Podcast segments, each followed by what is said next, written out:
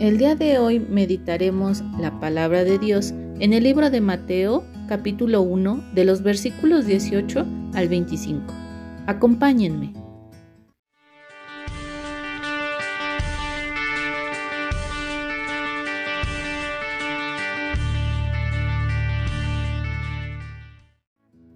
El nacimiento de Jesucristo fue así. Estando desposada María su madre con José, antes que se juntasen, se halló que había concebido del Espíritu Santo.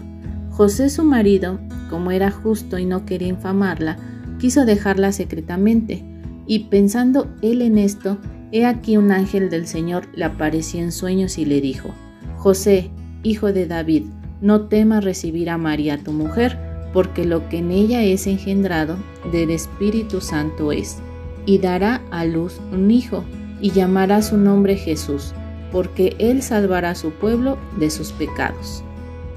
En esta primera parte de la lectura, la Biblia enseña que Jesús es real, que vino y se hizo hombre como declara también el apóstol Juan. Su concepción nos aclara el apóstol Mateo que es un hecho sobrenatural, pero es traído por Dios a ser parte de una familia normal. José y María ya estaban comprometidos en matrimonio, teniendo en cuenta que en esa época el compromiso era considerado un acto legal formal y que no podía anularse porque ya era considerado propiamente matrimonio, aunque solían después de dicho compromiso esperar un tiempo para una celebración y que el esposo llevara a su esposa a su casa. Jesús viene como primogénito a esta familia, pero no es concebido de la forma normal. Fue el Espíritu Santo quien produjo tal concepción. Esto era algo totalmente sobrenatural, algo difícil de creer si no es Dios mismo quien lo revela. Tan difícil fue al principio para José, que piensa en disolver su matrimonio. Él pensaba que María lo había engañado, pero por amor a ella y no avergonzarla en público prefiere una opción de divorcio en silencio, como el darle una carta de repudio y dejarla en secreto. La Biblia menciona el carácter justo de José y el amor profundo que siente por María y su actuar en consecuencia. Pero como esta es una obra de Dios, él mismo se encarga de manifestar y convencer a José que el embarazo de María es por completo obra de Dios y no el producto del pecado de su esposa. Pero Dios no solo manifiesta verdad de la concepción sobrenatural de Jesús, sino también el propósito de ella. José no solo supo que el Hijo de María fue concebido por obra del Espíritu Santo, sino también le fue manifestado el propósito de la venida de este Hijo, salvar a su pueblo de sus pecados. Jesús declararía con su vida, muerte y resurrección que solo Dios salva, pues solo Él tiene poder de hacerlo, y Jesús es aquel que vino para salvar. Esta fue una maravillosa noticia para José. A su casa venía el Salvador prometido por Dios.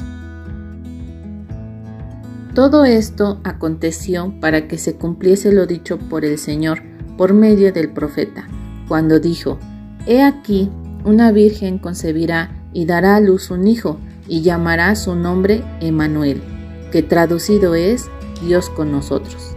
Y despertando José del sueño, hizo como el ángel del Señor le había mandado, y recibió a su mujer. Pero no la conoció hasta que dio a luz a su hijo primogénito y le puso por nombre Jesús. En esta segunda parte de la lectura podemos ver que el nacimiento de Jesucristo es el cumplimiento de las profecías. Siglos atrás, Dios había anunciado por medio del profeta Isaías, He aquí que la Virgen concebirá y dará a luz un hijo, y llamará su nombre Emanuel, que significa Dios con nosotros. El hombre que vive en pecado no puede acercarse a Dios, por eso ocurrió algo asombroso. Dios salió al encuentro del hombre. José le creyó a Dios y tomó a María como su esposa. No tuvo relaciones con ella hasta que nació su hijo primogénito y le nombró como aquel ángel le había dicho.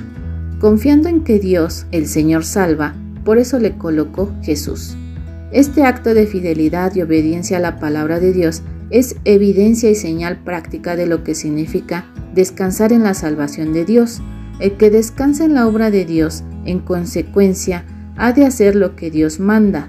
El que descansa en la salvación de Dios puede creer en efecto que el Señor le ha salvado de sus pecados. Este es el mensaje de Dios que tiene para nosotros en este día.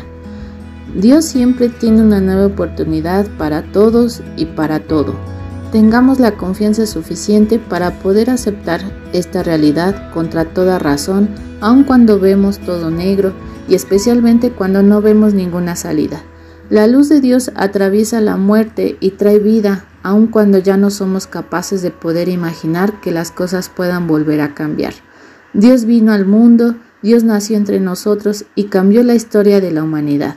La historia nunca más va a volver a ser contada como hasta este momento. Muchas gracias y bendiciones a todos. Nos vemos en la siguiente cápsula.